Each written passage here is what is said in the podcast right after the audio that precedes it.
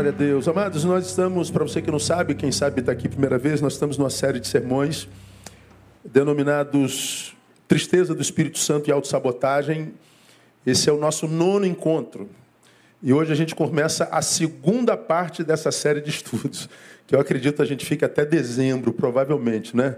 Ah, o conteúdo de Efésios capítulo 4 é muito grande, é muito grande, não dá para a gente esgotar numa, numa única palavra. Quanto mais eu leio Efésios capítulo 4, mais eu sou edificado.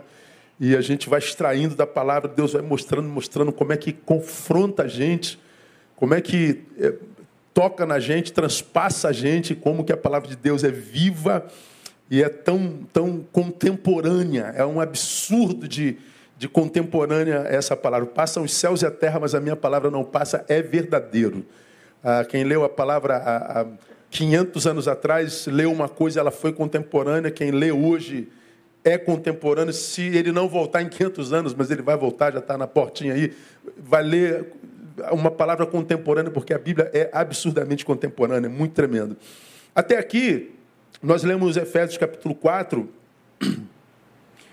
ah, e nós aprendemos que a gente não deve entristecer o Espírito Santo, não é por causa do Espírito Santo, isso é mais do que óbvio, é por causa da gente. Entristecer o Espírito Santo é autossabotagem. Como também a gente aprendeu que o que entristece o Espírito Santo não são nossos comportamentalismos, nossas falsas, é, nossos falsos moralismos, é, indumentários e coisas é, pueris, como geralmente os religiosos se preocupam. Claro que a nossa conduta deve ser exemplar, claro que a nossa vestimenta deve ser exemplar, Claro que a, moral deve perpassar nossa, nosso cotidiano, mas o que entristece o Espírito Santo vai para além disso, antecede isso. Aí nós aprendemos que o que entristece o Espírito Santo é vaidade na mente, e nós aprendemos que vaidade na mente é mente fútil. Gente com capacidade mental para criar, para abençoar, para fazer diferença, para se envolver em projetos edificantes, restauradores, mas tem a sua mente voltada para a futilidade. E desculpa, eu nunca vi um tempo tão fútil como esse que nós vivemos hoje. Nunca vi tanta boçalidade como a gente vê hoje. Eu nunca vi tanto tempo desperdício, é, tempo desperdiçado como hoje. Eu nunca vi tanto, tanta capacidade física, mental, intelectual jogada ao léu sem o menor sentido. Ah, eu acho que nós somos uma geração que entristece o Espírito Santo de Deus. Mas aprendemos que entristece o Espírito Santo de Deus é ignorância, falta de conhecimento, e nós aprendemos que a falta de conhecimento não é a incapacidade intelectiva, é a ausência de conhecimento por falta de esforço. Citamos alguns textos da Bíblia onde ele diz: Vós, pelo tempo, já devíeis ser mestres, mas ainda necessitais que se vos alimente com leite. Leite vos dei por alimento, porque comida sólida vocês não podem suportar. Então, o que entristece o Espírito Santo é esse desperdício de tempo com futilidade que faz a manutenção da minha ignorância. Ou seja, pelo tempo vivido, já era para eu ter saído do lado de cá um mestre, mas eu continuo lá a mesma coisa que eu era aqui. Então, eu sou um desperdiçador de tempo. O problema é que, quando eu chego lá do mesmo jeito que eu cheguei aqui, o que eu produzo lá adoece mais do que abençoa. É muito diferente a produção de um mestre e a produção de um fútil, de um tolo. E aí o Senhor diz, pô, Neil, você está com 55, filho meu, você já era para ser mestre, mas você ainda está discutindo se é, é, tu não me deixarás, não me deixarás jamais, é bíblico ou não? Você não consegue fazer uma leitura contemporânea da minha palavra, você é, vive de lacração em, em, em Instagram, Facebook para ganhar seguidor. Para de, de, besteira, cara. Cresce. E a gente tem um monte de moleque que acha que é grande, gerando uma geração de moleques que o seguem. Isso entristece o Espírito Santo de Deus. O que entristece o Espírito Santo de Deus? Terceiro, dureza de coração. Então, se eu estou num Deus, ou penso estar, mas não o conheço profundamente, eu nunca vou ter uma relação afetiva real, meu coração nunca vai ser quebrantado. Porque eu só posso amar aquilo que eu conheço. Eu só posso seguir fielmente aquilo que eu conheço, aquilo com que eu tenho proximidade, intimidade. Então, se eu, eu, eu usei meu tempo de forma fútil, depois de tanto tempo, continuo ignorante. Então, o que, que acontece? Meu coração não é quebrantado, meu coração é duro. E em cada um desses tópicos, eu fui mostrando as consequências disso. É, e a última, que nós estudamos nos últimos dois domingos, insensibilidade. A gente perde todo o senso da dor. A gente se incapacita para viver empatia. E essa é a maior de todas as desgraças. Por isso que nós vivemos num tempo onde pedras estão voando o tempo inteiro. Essa polarização o tempo inteiro, uma tirando do outro. A gente briga por qualquer coisa. Qualquer coisa que você disser, qualquer coisa que você publicar, e se você ficar de lado, você vê as pedras voando. Idiota, tolo, vaca, burro, jumento, retardado, imbecil. falei, meu Deus, quanta gentileza, né? E, e os crentes são os piores. É verdade, não é, meu irmão? Sim ou não? Diga para quem está do seu lado, toma vergonha na cara, irmão. Para com esse negócio de briga na rede, não adianta nada. Ninguém ouve mais nada mesmo, não adianta você ficar falando que ele não vai te ouvir. Então vai levar teu cachorrinho para passear, é melhor. Você ganha muito mais. Muito bem, então nós aprendemos que isso tudo aí entristece o coração do pai. Aqui para minha filha, o meu. Serve filha minha, não tem problema não. Ah, até aqui nós vimos o que, em essência, entristece o Espírito Santo de Deus, que é anterior à minha prática, né? Tudo acontece aqui dentro. Tudo que eu faço lá é fruto. A partir daqui, irmãos, até quando Deus quiser, nós vamos analisar posturas, obrigado, irmã, que certamente acompanham aqueles que querem agradá-lo. A gente já sabe que para agradá-lo, a gente só precisa usar essa capacidade mental em algo que preste. Que a gente aplique isso em projetos que seja para além do nosso umbigo. A gente vence a ignorância gastando tempo com a palavra, não só no Instagram. Gastando tempo em oração, não só conversando fiado com quem quer que seja, com gente que não edifica. A gente o agrada é, mostrando sensibilidade, empatia com a dor alheia, é, vencendo a indiferença. Então a gente agrada ao Senhor. Agora, vamos imaginar que vocês perceberam ao longo desses oito estudos que em alguma instância você desagradou o Senhor. Você pode melhorar. E que a partir da, da ministração dessa palavra pelo Espírito no nosso coração, você esteja entre aqueles que queiram agradá-lo. Como é que a gente começa, pastor? Se de fato eu quero agradar o Senhor, como é que a gente começa? Como é que a gente starta?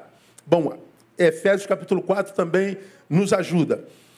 Nos é, no versículo 20, coloca para mim, painel está escrito assim: Mas vós não aprendestes assim a Cristo. Aí no 21 vem uma palavra forte de Paulo: Se é que o ouvistes e nele fostes instruídos, conforme é a verdade em Jesus. Mas vós não aprendestes assim. Não aprendestes assim o quê? O que está no, no versículo 17 a 18, 19, que nós estudamos aqui nesses oito encontros. Portanto, digo isto e testifico no Senhor, para que não mais andei comando gentios, na vaidade da sua mente, fútil, entenebrecidos no entendimento, separados da vida de Deus pela ignorância, desperdício de tempo, pela dureza do vosso coração, resultado do, do, do não aproveitamento do tempo os quais, tendo se tornado insensíveis, ou seja, perdeu todo o senso da dor, incapacitados para empatia. Aí vem Paulo no versículo 20 e diz: Mas vós não aprendestes assim. Vocês não foram ensinados a serem fúteis. Vocês não foram ensinados a desperdiçar tempo tornando-se ignorantes. Vocês não foram ensinados a, a, se tornarem duros de coração. Vocês não foram ensinados a serem insensíveis. É disso que Paulo está falando. Aí depois que ele diz que nós não deveríamos ser assim, ele vem com essa indagação. Bom, se é que o ouviste e neles fostes instruídos. Então Paulo está escrevendo a uma igreja, lembrem disso. E uma das melhores relatadas no, Velho, no Novo Testamento. E ele diz: Eu vejo em vocês toda essa coisa ruim, futilidade, ignorância, dureza de coração, insensibilidade e Paulo diz: Meu Deus, onde é que vocês aprenderam isso? Como que vocês se tornaram essa coisa desperdiçadora de vida e de conteúdos? Aonde que vocês se tornaram tão ruins assim? Se vocês são igreja de Jesus, se vocês são discípulos de Jesus. Aí ele vem, a não ser que vocês não tenham ouvido nada. A não ser que vocês não tenham sido instruídos em nada, conforme a verdade de Jesus. Então, Paulo está dizendo àquela igreja o seguinte: vocês, vocês são de Deus mesmo, gente? Vocês são de Jesus de Nazaré mesmo? O que, que Paulo está dizendo aqui, irmão? Que a primeira coisa que a gente precisa para agradar a Deus e seu Espírito é autoexame. É a gente olhar para a gente o tempo inteiro e dizer, cara, que, que, afinal de contas eu sou, meu Deus do céu. Será que eu sou crente mesmo, irmão? Você já se fez essa pergunta alguma vez, irmão? Será que eu sou crente mesmo? Fala a verdade. Eu faço essa pergunta quase todo dia. Será que eu sou crente mesmo, cara? Que de vez em quando tenho vontade de matar uns dois ou três. Às vezes tenho vontade de dar uns bicos num ou outro. Às vezes eu me vejo tomado com os ódios dentro de mim, assim. Com as raivas, com as indignações. Que eu falo, cara, eu não sou crente não, não é possível. Não, crente é gente. Crente sente raiva. Aliás, a Bíblia diz, irai-vos. Não está escrito na Bíblia, sim ou não? Irai-vos, mas não pequeis. Então a diferença entre o crente e o não crente, o de Deus e o não de Deus, não é se ele sente ira ou não. É o que, que você produz na ira. Qual a tua produção na ira? Você se entrega à ira e quebra tudo? Você se entrega à ira, xinga todo mundo, você se entrega à ira e diminui o teu próximo, você se entrega à ira e, e, e, e parte para o pessoal e depois diz, meu Deus, desculpa aí, eu não sabia o que eu estava fazendo. Como é que você lida com a sua ira? Desânimo, todos nós passamos por desânimos. A, a, a preguiça passa em toda segunda-feira de todo mundo, irmão, não tem jeito. Então, nós somos humanos. A diferença é o que rege como coluna vertebral e o que determina um discípulo de Jesus não é o, o, sentimento que passa por você, mas a forma como você lida com eles. Em qual mão que o poder está? Se no sentimento, como no passional, ou na razão, no discípulo de Jesus. E aí, é, Paulo, quando fala de futilidade, quando fala de ignorância é, desejada, porque foi desperdício de tempo.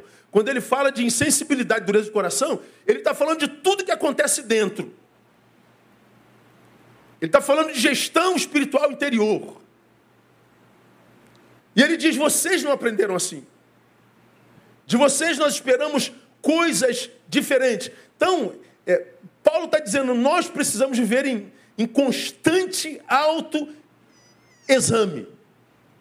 Agora, qual o problema de nós na contemporaneidade? Nós nos tornamos especialistas em analisar a vida alheia. Como que tem gente se metendo na nossa vida o tempo inteiro, irmão?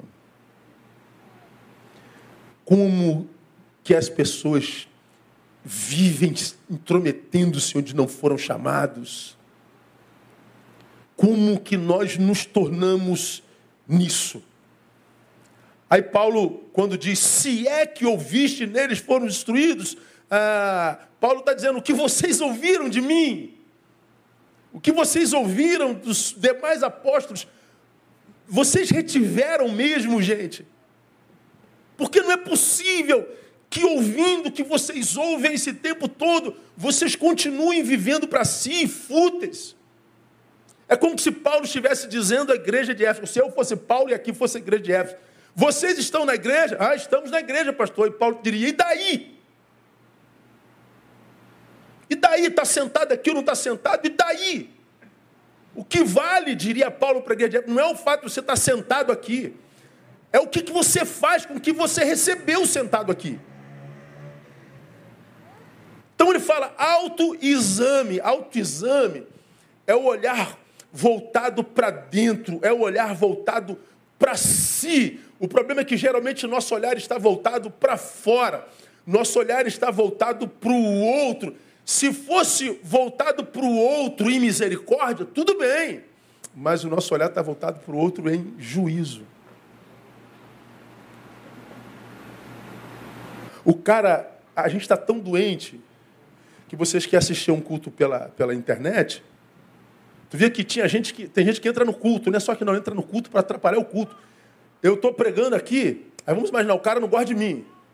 Aí ele fala, não é isso não, aquilo lá deixa de ser burro. Blá. Eu nunca vou ler aquilo, quem está lendo são vocês. Ele quer me atingir, ele sabe que eu não estou vendo nada daquilo.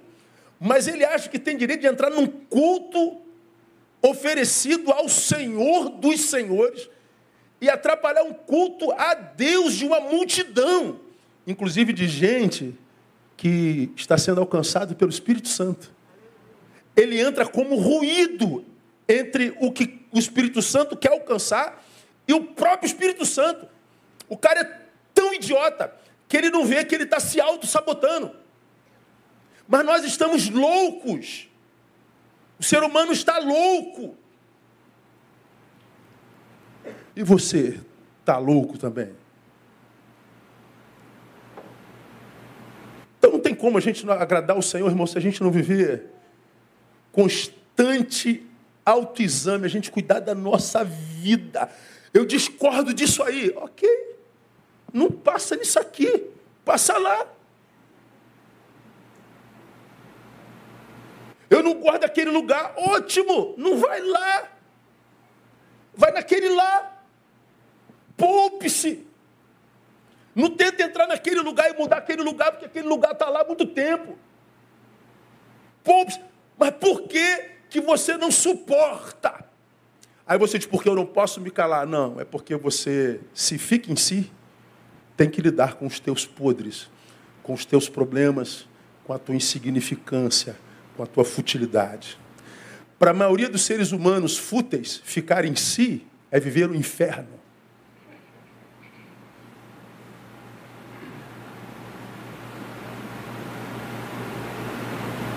Quando a gente tem vida útil, quando a gente tem vida que vale a pena ser vivida, quando a gente vive vida, ainda que imperfeita, mas útil, aproveitada, aprovada pelo Senhor. Quando a gente está na gente, a gente está em boa companhia. A gente se alimenta do que nos habita. Você consegue ter prazer na solidão. Agora, por que, que a gente vive se intrometendo na vida do outro? Porque na nossa não há nada que a gente goste. Ou há algumas coisas que a gente goste, mas há outras muitas coisas que nós sabemos precisamos consertar. Mas para consertar, nós temos que renunciar, nós temos que voltar a ter disciplina, nós vamos ter que aprender a perder gente, vamos ter que aprender a perder likes, vamos ter que aprender a perder é, é, a influência, vamos empobrecer. Aí a gente precisa ficar se metendo na vida dos outros. Aí, quando é que piora? Quando você se mete na vida de alguém, alguém ignora você. Como é que você se sente? Fala a verdade, irmão. Tu fala, fala, fala, fala, fala, e o cara tá assoviando o hino do Vasco, irmão. Não tá nem aí. Você. Ou do Flamengo. Ele tá assoviando. Aí tu fica com raiva. Aí tu. E o cara tá cantando o hino nacional. Aí você acaba sendo preso a ele. Ele passa a ser uma obsessão. Ele passa a ser um alvo da tua perseguição. Aí nós vemos uma relação obsessiva, ampla, geral e restrita no mundo hoje.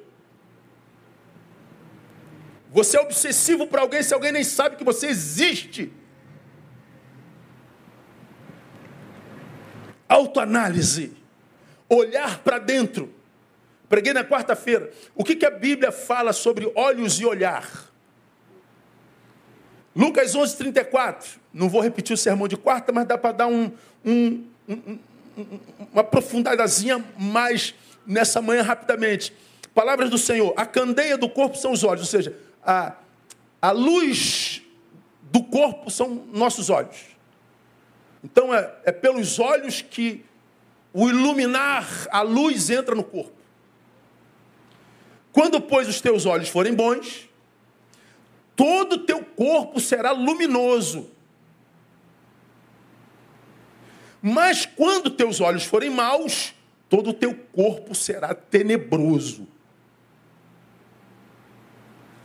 Aí, só para lembrá-los, apaga a luz aí para mim. Painel, me presta o celular, Hermes, por favor. Aí do ladinho. Só para lembrar vocês. Se os teus olhos forem bons, todo o teu corpo será luminoso, não iluminado. Você não é um iluminado. Você é um luzeiro, diz Paulo. E Jesus aqui diz que nós seremos luminosos. Tem como apagar aquela lá também? Não. Aí a gente lembra o que a gente já estudou aqui e a Bíblia nos ensina. É isso aqui, ó. Se os teus olhos são bons, você vai viver isso aqui, ó. Você vai ser luminoso. Aí o que, que acontece? Se eu sou isso aqui, ó, meu rosto brilha, meu corpo brilha. Eu vou passando no meio das trevas, é como se eu fosse uma lâmpada iluminando tudo. Eu, a luz, ela não é só para mim. Eu eu tô aqui, ó, da Verônica, ó, Verônica iluminada. E a lanterna não tá para ela, ó. Eu vou passando, ó, Olha o cara aparecendo aqui, ó. A minha luz vai iluminando a vida dele. Dá para entender isso, gente? Agora, se, se meu corpo é tenebroso, eu não apareço, ninguém aparece. Porque eu que devia ser luz, não sou luz, faço a manutenção de um monte de gente em trevas. Agora, quando eu sou iluminado, por onde eu vou passando, eu vou iluminando vida de pessoas. Você entendeu isso também ou não? Então aplauda ele aí. Você precisa ser luz. Agora, quando é, quando é que nós somos luzes? Quando os nossos olhos são bons. Se meus olhos são ruins, você é treva. Vai falar, falar, falar, falar, falar, não vai ver resultado da tua fala. Quanto mais você fala, mais briga você arruma. Quanto mais fala você produz, mais ódio você produz. Quanto mais você fala, mais você adoece as pessoas. Quanto mais você fala, mais coloca litígio entre A e B. Quanto mais você fala, melhor seria que você não falasse nada, calasse a sua boca. Hoje se fala muito. E quanto mais se fala, mais guerra a gente vê. Quanto mais se fala, mais ódio a gente tem. Quanto mais se fala, mais raiva a gente tem de alguém que a gente nem nunca viu, nem nunca conheceu. Porque nós estamos ouvindo alguém falando daquele outro alguém e a gente já está olhando para aquele alguém com ódio e a gente nunca teve um minuto com aquele alguém lá. E aí se esquece que aquele alguém, de repente, era o alguém que Deus queria usar para me alcançar, para me abençoar. Só que eu estou ouvindo esse camarada aqui falando mal daquele lá, e eu já o matei no meu coração. De modo que o que Deus tinha para fazer na minha, vida era através dele. Não acontece na minha vida porque eu já o matei no meu coração. E o matei porque eu ouvi aquele camarada lá. Ou ouviu você.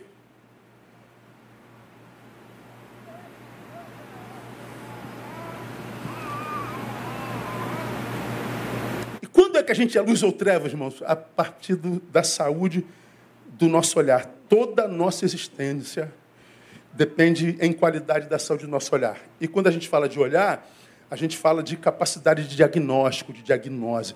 De olhar e tentar entender, para além daquilo que a gente vê, o que a gente está vendo é uma coisa, mas tente, tente fazer uma interpretação mais profunda. Tenta não ser refém do biológico Tu não me deixarás, não me deixarás. Aí vem o teólogo, isso é alta afirmação, isso é, é alta ajuda. Aí eu falo, meu Deus, cara, que esse miserável estudou quatro anos. Ele, ele acha que é o, a, cereja do bolo. Sim, eu estou cantando Tu não me deixarás, porque ele disse que não me deixará. Então, quando eu estou cantando Tu não me deixarás, eu estou dizendo, eu creio na tua palavra, Deus. Tu és bom, bom. Não precisa dizer isso para Deus que ele já é bom. Claro, está escrito a sua palavra, ninguém é bom senão Deus. Então eu estou cantando a palavra de Deus. Mas não, a gente ouve e alguém diz, isso é, é alta ajuda, cala a boca, ou. Que vontade de falar. Não vou falar, não, que é para não escandalizar. É uma, é uma geração muito influenciável. e sempre influenciável facilmente pelo que é negativo. Agora, para a palavra de Deus entrar, irmão, para as coisas do Espírito Santo ficarem, encontrarem lugar de abrigo e produzir, não. Agora, quando é coisa ideológica, ah, meu irmão, você já imaginou se os crentes amassem a Jesus tal qual amam as coisas das ideologias todas hoje? Gente, o Brasil estava de cabeça para cima. Mas nós não amamos Jesus assim. Jesus é um detalhe. Toda a nossa existência depende em qualidade da saúde do nosso olhar. E o que nem sempre atentamos, e é aqui que eu, que eu pego um tópicozinho diferente do que eu preguei na quarta-feira, é que a saúde desse olhar tem a ver também com a forma como nós olhamos para nós. Tem a ver com o poder de diagnose, diagnóstico, de leitura, de interpretação, de hermenêutica, portanto, para fora porque eu posso me tornar luz e iluminar a vida de pessoas, mas esse olhar saudável também tem a ver com um olhar que nós fazemos para nós, com um olhar que nós miramos para nós, com a forma como nós nos enxergamos, ou seja, tem a ver com autoexame. Grave o que eu vou lhe falar. Olhos bons não nos condenam quando falhamos se com honestidade fizemos o máximo. Cara, você tem, tem um alvo na tua vida, você está tentando, cara, você, você se esforçou, você fez o máximo e você não conseguiu. Como que você se vê? Eu sou um desgraçado, eu mesmo sou um fracassado, eu sou um miserável. Não, peraí. Esse não é um olhar bom sobre si. Você está sendo cruel com você. Você estudou, você se esforçou, você correu atrás, cara. Para com esse horário, esse olhar maldito sobre você. O que, que é isso, cara? Eu sou um um miserável. Eu nasci. Não, peraí, peraí, de onde você tirou isso? Porque quando você tem esse olhar negativo, mal sobre você, vem aquele que veio para matar, roubar e destruir, joga gasolina em cima desse foguinho que se acendeu contra você. Isso é um olhar mau.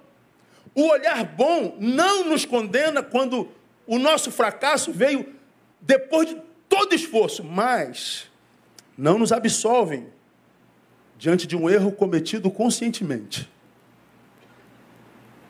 Ah, eu fiz isso porque. Não, não, não, não dá desculpa, não, irmão. Fulano fez isso, mas você não é macaco de imitação, você não precisa tê-lo feito. Então não vem com esse óleo, esse óleo condescendente. O olho mau te reprova quando você se esforçou.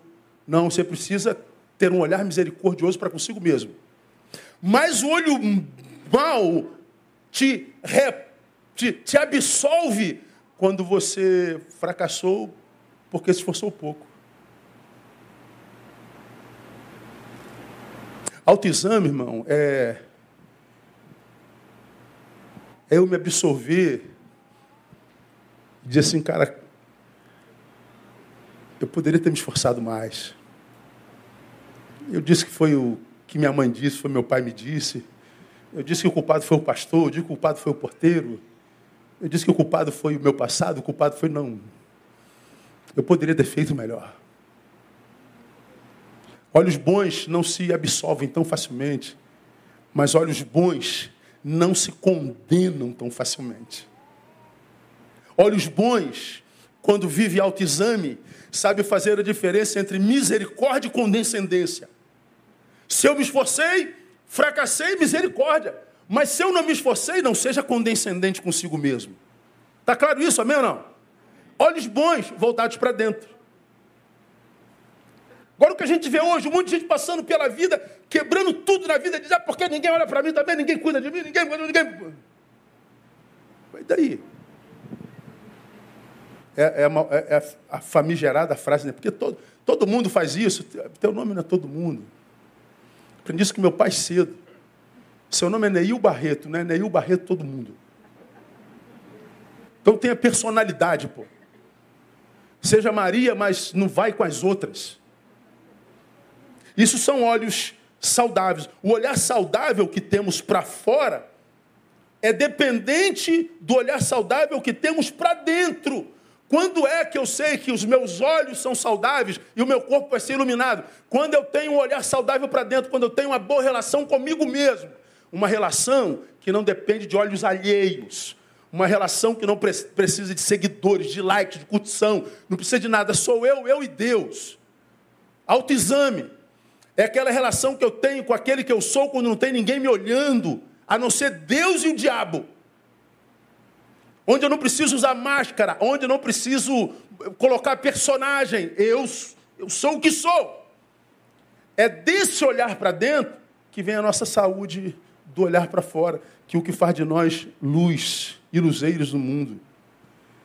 Tito, capítulo 1, versículos 15 e 16, ilustram bem isso. Olha o que, que a palavra diz lá. Tudo é puro. Para quem? Para os que são puros. Mas para os corrompidos incrédulos, nada é puro. O objeto de análise é a taça de água. O puro vai pegar a taça e diz que a água é limpinha. Mas o corrompido incrédulo, ele vai aproximar. Não, tem uma pedrinha aqui dentro, aqui, cara. Olha, pai. Pega, como é o nome daquela? Pega a lupa, pega a lupa aí, pega a lupa, irmão. Vê se não tem aqui, veja lá no fundinho. É, tem uma. Falei, pô, cara, tu está procurando com a lupa um negócio na vida alheia, naquela comunidade naquela família, naquela célula. Você tem 200 ml de água, você está procurando um cisco. É. Aí ele diz assim: sabe por quê, pastor? Porque eu sou analista. Não, porque tu é ruim mesmo. É porque você tem prazer em achar o erro. Você tem prazer em ressaltar o erro. Você tem dificuldade de dar honra a quem honra. Você tem prazer de ver o honrado e achar a, o pé de galinha do olho dele ou dela. Ele não liga, mas o pé de galinha incomoda a mulher. Né? E esse olhar tem a ver conosco. Você tem 1,80m de beleza física. Já falei sobre isso aqui. Aquela pessoa que passa na rua, o trânsito para. Mas você está deprimida porque olhou no espelho e tem um estriazinha. Meu Deus, eu quero morrer, Jesus. Olha, eu diria, morre, miserável. Então morre, mata Deus, leva para junto de si. Porque é um metro e oitenta de perfeição, mas ela se prende aonde? Na estria.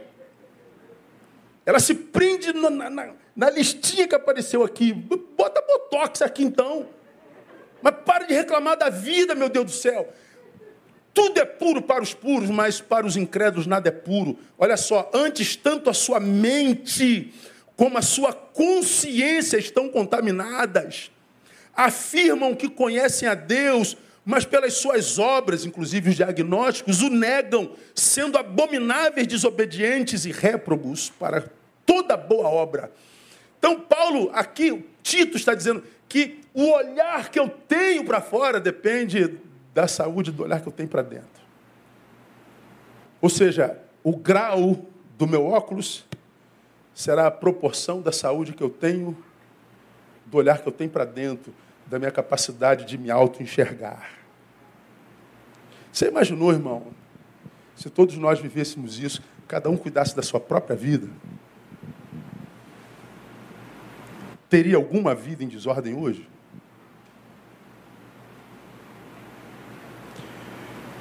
Se os olhos são bons, nem tudo é imundo. Mas se os olhos são bons, nem por isso vou dizer que nada é imundo. Hoje nós vivemos essa, esse antagonismo. Para alguns, tudo é imundo, tudo é pecado, tudo é do diabo. Tudo... Para o outro, principalmente contemporâneo, nada é do diabo, tudo é possível, tudo é capaz, tudo não tem nada mais imundo. Ou nós saímos de um polo, ou nós saímos do outro polo. Nós não conseguimos andar no equilíbrio. A gente não consegue andar no meio. E se por acaso caio em imundície, porque meus olhos são bons, eu não me absolvo com descendência. Mas também não me julgo miserável. Recomeço porque uso de misericórdia. O Evangelho sempre nos levará ao equilíbrio, irmão. Sempre no caminho do meio. E hoje nós somos quase que obrigados, empurrados a optar por um polo, que é inimigo daquele outro polo. Onde você é incapaz de amar o outro polo. E quando você não faz isso, você apanha de todos os polos. Mas e daí? Se você acredita que vive o Evangelho, se você acredita que você foi instruído assim, se você tem consciência de que você não é fútil, apanhe de cá, apanhe de lá. Mas diga dos que lhe batem, se eles têm condição de chamar você de fútil, de inútil. Olha para os teus apedrejadores e veja se algum deles pode dizer que você não se importa, que você não é empático, que você não é misericordioso. Pegue os seus algozes e tente extrair deles, se houver algum honesto, se eles podem dizer que você é insensível, que você é ignorante. Então deixe bater. e viva em paz. Isso é evangelho. Vamos continuar? Vamos ver mais o que a Bíblia diz sobre autoexame, porque é como a gente começa a agradar o Espírito Santo de Deus. 2 Coríntios capítulo 13, verso 5. Nós vemos o apóstolo São Paulo dizendo para uma igreja diferente da de Éfeso. Éfeso, uma das melhores igrejas do Novo Testamento, a Coríntios, a igreja de Coríntios, a pior igreja do Velho do Novo Testamento. Igreja a qual recebeu duas cartas de Paulo e todas as duas vara, exortação. Que a igreja não entendeu nada. E aí Paulo, tal qual a igreja de Éfeso, dá uma palavra para essa igreja de Corinto. Olha lá, examinai-vos a vós mesmo. Olha o autoexame de novo aí. Examinai-vos a vós mesmos, se permaneceis na fé. Provai-vos a vós mesmos, ou não sabeis quanto a vós mesmos que Jesus Cristo está em vós? Se não é, que já estáis reprovados. Autoexame, autoexame, autoexame. Neil, cuida da tua vida, Neil. Neil, tem muita coisa para ser consertada aí, Neil. Neil, tem muita área na tua vida que precisa de ser aparada, Neil. Você, Neil, Neil, gasta tempo contigo, Neil, Neil, pelo amor de Deus, Neil. Autoexame, autoexame, autoexame.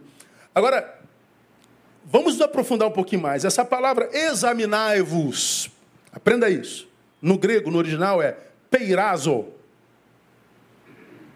Peirazo, traduzido literalmente, é submeter-se a teste. É como quem estudou o trimestre todo, amanhã é dia de prova. Aí você estuda, estuda, estuda e vai fazer a prova. Se você não tirar a média 7, você é o quê? Reprovado. Tirou para além disso, você é aprovado. Então, a palavra peirazo é, Neil, submeta-se a teste. Ou seja, não seja só alguém que aprende, aprende, aprende, aprende, aprende, aprende, mas nunca se prova. Nunca entra num teste, nunca passa por comprovação. Paulo está escrevendo aquela igreja porque a igreja de Corinto era conhecido como uma igreja que, se jaquitava, que se gloriava por ter os mais excelentes dons. E tinha, você viu isso mesmo. Só que Paulo é, lembra aquela igreja nas suas cartas que não são pelos dons que nós somos conhecidos, mas pelos frutos. Mateus 7,20, palavra do Senhor. Pelos frutos os conhecereis. Aí Paulo vê uma igreja soberba, porque com muitos dons, com muito recurso, com muito, com muito, é, muita gente importante no seu seio, e uma igreja cheia de si. E Paulo diz: por que vocês estão se gloriando com os dons, com o recurso, com gente importante que estão no meio de vocês? O discípulo de Jesus não é conhecido pelo dom, é conhecido pelos frutos. E por causa da carnalidade daquela igreja, o que Paulo está dizendo nesse texto é que ele acreditava que alguns dos dons manifestos na igreja, porque tão carnal, não eram dons dados pelo Espírito Santo, eram dons dados por espíritos estranhos que se passava, passavam por Espírito Santo. Eu achei isso forte pra caramba. Eu estou manifestando na igreja um dom espiritual. Mas será que esse dom espiritual me é dado pelo Espírito Santo mesmo? Ou será que eu estou conseguindo fazer isso porque eu estou sobre influência de um espírito enganador? O que, é que Paulo diz? Ué, procure os frutos do Espírito em você. Tem fruto? Ou a tua vida é como a vida do pagão?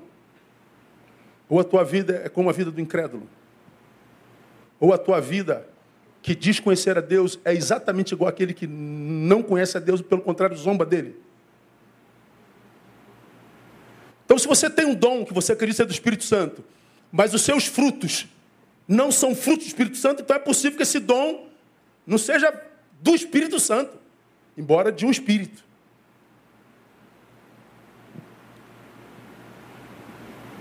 Gente, eu achei isso pesado demais. Lamentavelmente, hoje, no evangelicalismo nacional, nós somos treinados para a igreja, nós somos treinados para o domingo, nós somos treinados para o templo. Nós somos treinados para a reunião, quando na verdade o que Deus queria é que na igreja nós fomos treinados para o mundo, nós fôssemos treinados para a vida, nós fomos, fôssemos treinados para o cotidiano, nós fôssemos treinados para aprender a lidar com as coisas do mundo, com os olhos de Deus, iluminados por Ele. Agora, nossas brigas é por cargo, nossa briga é por microfone, nossas brigas é por comportamentalismo, nossa briga é por boa teologia, nossa briga é por tudo que, que é interno. E aí nós temos uma multidão de gente que se reúne, que canta música para Deus, mas quando acaba o culto sai ignorante, sai despreparado para o dia a dia. É uma gente que vive vida em Deus domingo, mas de segunda a sexta não sabe como se comportar. Aí é sugado pelo presente século. É o que está acontecendo hoje em grande escala. Grande parte dos crentes desse tempo sendo engolido pelo presente século. Ou seja, secularizados. Mas como não consegue viver autoexame, porque está sempre voltando para trás, ele continua cada vez mais secularizado, mas frequentando a igreja. E daí? Como ele está numa igreja onde ele é confrontado com a palavra, ele vem para a igreja para ficar com raiva. Porque ele é reprovado. Examinar-se é olhar para si, é tomar conta da própria vida. E o que, que acontece quando o cristão não vive essa, esse autoexame, irmão? Aí vem o texto da ceia, que a gente sempre usa, 1 Coríntios capítulo 11, que a gente, toda a igreja usa quando a gente celebra a ceia. E hoje, embora seja ceia, a gente vai fazer já já, eu vou usar esse texto antes dela, para mostrar a vocês o que, que a Bíblia diz sobre o perigo da ausência de autoexame na nossa vida. 1 Coríntios 11, 27. De modo que qualquer que comer do pão e beber do cálice do Senhor indignamente, será culpado do corpo e do sangue do Senhor. Então, Paulo está dizendo: a ceia é um dos momentos mais importantes na vida da, da nossa fé, da cristandade. Porque você sabe que o pão que a gente parte simboliza o corpo de Cristo que foi partido na cruz do Calvário. O vinho que a gente bebe foi o sangue derramado na cruz do Calvário. O sangue que diz a palavra apagou o escrito de dívida que havia contra nós. Que dívida é essa? É a dívida do pecado, cujo salário é o quê? A morte. O salário do pecado é a morte. Bom, por que, que nós não estamos mortos? Por causa do sangue de Jesus. Diga glória a Deus. Pois bem, quando você diz que reconhece isso, toma do cálice do pão, mas depois disso vive como se aquilo não tivesse acontecido na cruz do Calvário, há dois mil anos atrás, você você está blasfemando do sangue do sacrifício de Jesus. Come e bebe indignamente. Aí, o 28, vem mais uma vez a bendita palavra. Examine-se, pois, o homem a si mesmo, e coma do pão e beba do vinho. Examinar-se a si mesmo não é dizer, poxa, eu, eu, eu joguei futebol ontem e cheguei o cara de, de, disso. Não vou tomar ceia, não. Ah, é, é, essa noite meu, meu marido queria dar e eu disse que não, porque eu estava com raiva dele. Vou tomar ceia, não. Bom, se for um comportamentozinho semanal, ninguém toma ceia nunca mais, irmão. Quem é que não deu uma pisadinha essa semana? Pode tirar ceia da nossa liturgia, que ninguém mais toma ceia. E se você tomar, você é pior do que quem não tomou, porque você nem reconhece os teus pecados. Não é isso. Examinar-se a si mesmo é dizer, meu Deus, eu estou tomando desse pão, eu estou tomando desse vinho. Tenho talentos. Até uso na igreja, mas fora dela. Cara, eu preciso melhorar. Ou pior, né? Eu tenho talentos, meu talento está tudo enterrado. Depois que eu casei, depois que eu arrumei um emprego bom, depois que eu arrumei um namorado, depois que eu, depois eu larguei tudo. É. Ele sabe. Ele só não vai jogar um raio na tua cabeça. Mas ele está vendo você enterrando o seu talento. Examinar-se é o seguinte, meu Deus, quanta gente podia estar sendo abençoado por mim. Se eu tivesse desenvolvendo meu dom, se eu tivesse desenvolvendo meu talento.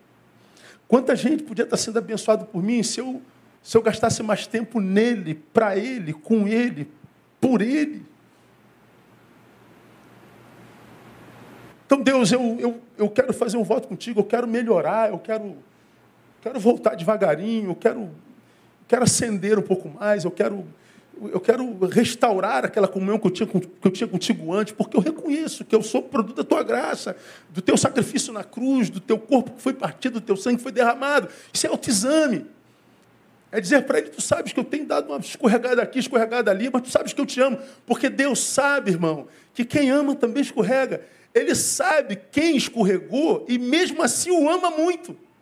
Ele sabe quantos você está dizendo assim, poxa, meu Deus, eu amo tanto a Jesus, eu queria, eu queria ser esse cara que Jesus, ao olhar, sorrisse, mas, cara, eu vacilo demais, eu piso na bola, mas tu sabes que eu te amo. Ele sabe que você o ama. Ele sabe. Ele sabe que você se sente mal sentindo-se bem pecando. Dá para entender essa fala? Você se sente mal se sentindo bem no pecado? Não, não entendo, pastor. Eu sei que você não entende. Você não é humano pleno. Porque para muitos crentes, ser de Deus é ter controle 100% de todas as emoções e, e, e, falas e sentimentos. Não, não é não, irmão. Não é não. Jesus Está diante do quadro da mulher adúltera, de novo. A lei diz, apedreja. Ele, por amor à mulher, vai contra a lei. Mas ele chega na casa dele, virou feira, ele quebra tudo, irmão.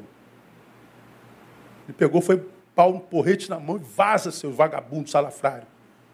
Ô, ô Jesus, ô, Jesus morreu por esse vagabundo que está vendendo também no templo. Igual por aquela mulher. Vaza daqui, vagabundo. Quer saber não? É, Jesus era gente. Por isso que esse texto diz: examine-se. Examinar é, é, reconhecer os seus erros. Examinar é, é saber que pode melhorar. Examinar-se é ter consciência. É não fingir que não está vendo, não está sentindo. É usar a sua capacidade mental para se autoanalisar. E quando não acontece isso, pastor? Olha lá, versículo 29. Por causa disso, comeu indignamente, né? há entre vós muitos fracos, ó, fraqueza, enfermos, enfermidade, e muitos que dormem, morreram. Mas se nós nos julgássemos a nós mesmos, não seríamos julgados. Quando, porém, somos julgados pelo Senhor, somos corrigidos, para não sermos condenados com o mundo. Aí vamos caminhar para o final para a gente celebrar a nossa ceia. A ausência do exame gera fraqueza, doença e morte. O que é fraqueza, pastor, à luz desse texto? Desânimo, indisposição. Estou desanimado com as coisas de Deus. Estou desanimado com a igreja. Muito tempo longe do altar, da minha vocação. Eu não encontro força para voltar, pastor. Eu não encontro ânimo para ler a Bíblia. Eu não encontro ânimo para comungar. Estou me sentindo fraco. É o que eu chamo da crise entre o dever e a vontade. Eu sei que eu tenho que fazer, eu sei qual é o meu dever, mas eu não tenho vontade de fazer isso. Minha vontade está no outro lugar. Aí você fica entre o dever e a vontade. O fraco se entrega sempre à vontade. Abre mão do dever. Só que cada dever não cumprido, uma semente não semeada, vai te fazer falta lá na frente. Porque o que te falta hoje, dia 3, 3 de outubro de 21, talvez devesse ter sido plantado lá atrás, no dia 3 de outubro de 18. Mas porque você abriu mão de cumprir aquele dever, porque se submeteu à tua vontade, aqui em 2021 te falta o que deveria ter sido plantado lá em 2018. Nossos hoje são produtos da forma como nós vivemos nossos ontens. Por que, Deus, que eu não tenho aqui? Tu me abandonaste. Não, filho, eu te dei semente lá atrás. Lembra não? Faça um autoexame aí, dá uma olhadinha. Gasta um pouquinho de tempo, veja lá atrás. Lembra aquele irmão que você meteu o pau nele, porque aquele maledicente falou dele? Então, era ele que estava trazendo a semente. Aí tu ficou com vontade de pegar ele, falar dele, não falasse, ficasse quieto. Discordou, fica quieto. Aí nós vamos vendo o nosso hoje refém da forma como nós vivemos nossos ontem. Fraqueza é, é esse eu dividido entre a vontade e o dever. Há entre, entre vós fracos e doentes. A fraqueza evolui, se transforma em doença, porque na fraqueza ah, eu tenho indisposição. Devo, mas não quero. Na doença, tudo em mim diz não. Eu já não tenho mais consciência do dever. Eu já nem penso nisso. Eu já me desconectei mesmo das coisas de Deus. Eu já, já, já rompi com tudo. Lá é a crise entre a razão e a vontade. Agora a razão e a vontade se submeteram. Eu adoeci. E da doença vem a morte. Primeiro a morte espiritual. A morte física. Porque a morte física não começou no Éden porque nós optamos por nossa vontade ao invés da vontade de Deus. Olha, vocês podem comer de tudo, menos isso aqui. Essa é a minha vontade. Aí você abre mão de tudo, come isso aqui. Você faz a sua vontade. No dia que comerdes, certamente morrereis. Morreu a relação, já preguei sobre isso aqui, com Deus, houve uma ruptura teológica. Deus que vinha todo dia a tardinha, agora de Deus eles se escondem. Morte teológica. A mulher que tu me deste, morte sociológica. Aquele que nasceu para ser resposta para a minha vida é a razão do meu problema.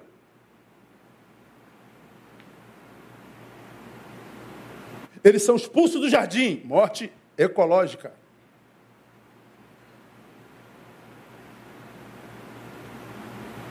Morte existencial. Está vendo isso que é um problema na minha vida, Deus? Tu que me deste. Eu estava sozinho, não te pedi nada. Tu que botou essa coisa aqui.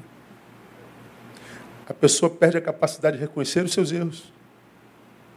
É uma ruptura existencial, uma ruptura social, uma ruptura teológica, uma ruptura ecológica.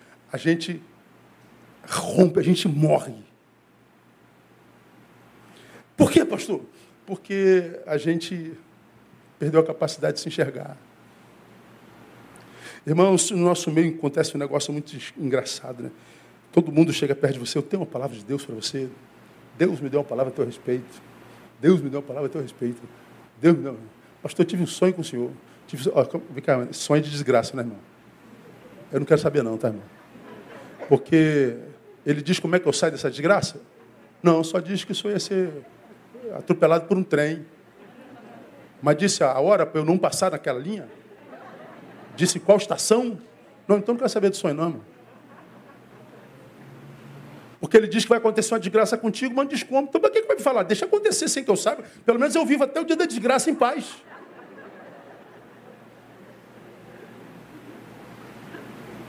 Agora, por que você não busca de Deus uma palavra para a sua própria vida?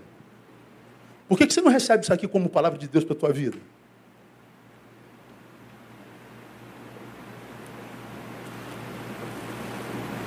Aí vem Lucas e diz 3, 8 e 9. Produzi, pois, frutos dignos de arrependimento, e não comeceis a dizer em vós mesmos, em vós mesmos, temos por pai Abraão, porque eu vos digo que até desta pedra Deus pode suscitar filhos a Abraão. Para de dar carteirada dizendo que você é isso, que você tem esse dom, que você tem revelação, que você é pastor, que você é não sei o quê. Nada, até da pedra Deus pode ressuscitar filhos. Então não se jacta de nada se não há fruto. Também já está posto o machado à raiz das árvores. Toda árvore, pois, que não produz bom fruto é cortada e lançada no fogo. Então, é, quando a gente fala de morte espiritual, nós vemos a mensagem de João Batista falando para aquele povo: vocês acham que são, são é, é, é, descendência de Abraão? Até de pedra Deus pode tirar filho. Mas saibam vocês, descendência de Abraão, saibam vocês, filhos de Deus, discípulos de Jesus, o machado está posto. Toda árvore que em si não der fruto, ela é cortada e lançada no fogo. É morte. E o processo da construção, hoje já preguei sobre isso aqui, você vai se lembrar. Todo crente que está sendo desconstruído é uma matriz, é regra. Ele passa pelo processo dos quatro seis. De crente, primeiro ser, para crítico. Critica tudo e todos. Critica o, o, tudo na igreja, tudo, na, quase mais nada faz. Ele era crente, amava aquilo, agora ele vira crítico. De crítico ele evolui ou evolui para cético, já não crê mais nada. De cético ele vira cínico.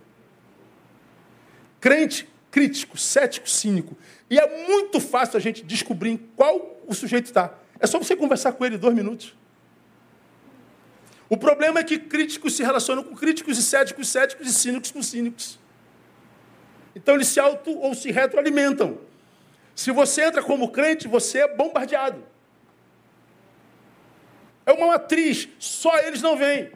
Aí hoje, diferente do passado, quando os crentes no passado se afastavam da igreja, diziam assim: pô, cara, eu estou fora da igreja, ora por, preciso voltar. Hoje não, eu estou fora da igreja por causa da igreja. É a igreja que presta. É sempre o problema a igreja. E os maiores inimigos da igreja de Jesus hoje são os que foram igreja. Porque quem nunca foi, continua querendo ser. Mas vai dizer para eles que eles passaram por esse processo. Não tem autoexame. Pode acontecer com qualquer um. E eu termino, portanto, irmãos, depois de falar desse processo, lendo Hebreus 10, 35, 39, aqui terminei. Não lanceis fora, pois, a vossa confiança, porque tem grande recompensa. Pare de crer, não, irmão. A igreja nunca vai ser perfeita. Sua igreja nunca vai ser perfeita. Por uma simples razão, você faz parte dela. Amém ou não amém? Essa igreja nunca vai ser perfeita, Neil é pastor dela. Tira o Neil, bota apóstolo Paulo, eu continuo imperfeita. Tira Neil, bota Jesus de Nazaré, continua com Judas na membresia. Continua com o nego cortando a orelha dos outros. Então o problema da igreja não é ter problema. O problema da igreja é ter gente na igreja que acha que ela não deve ter problema. E esses que acham que a igreja não deve ter problema, são aqueles que não sabem lidar com o problema dos outros. E por que, que eles não sabem lidar com o problema dos outros? Porque eles não resolveram os seus próprios problemas.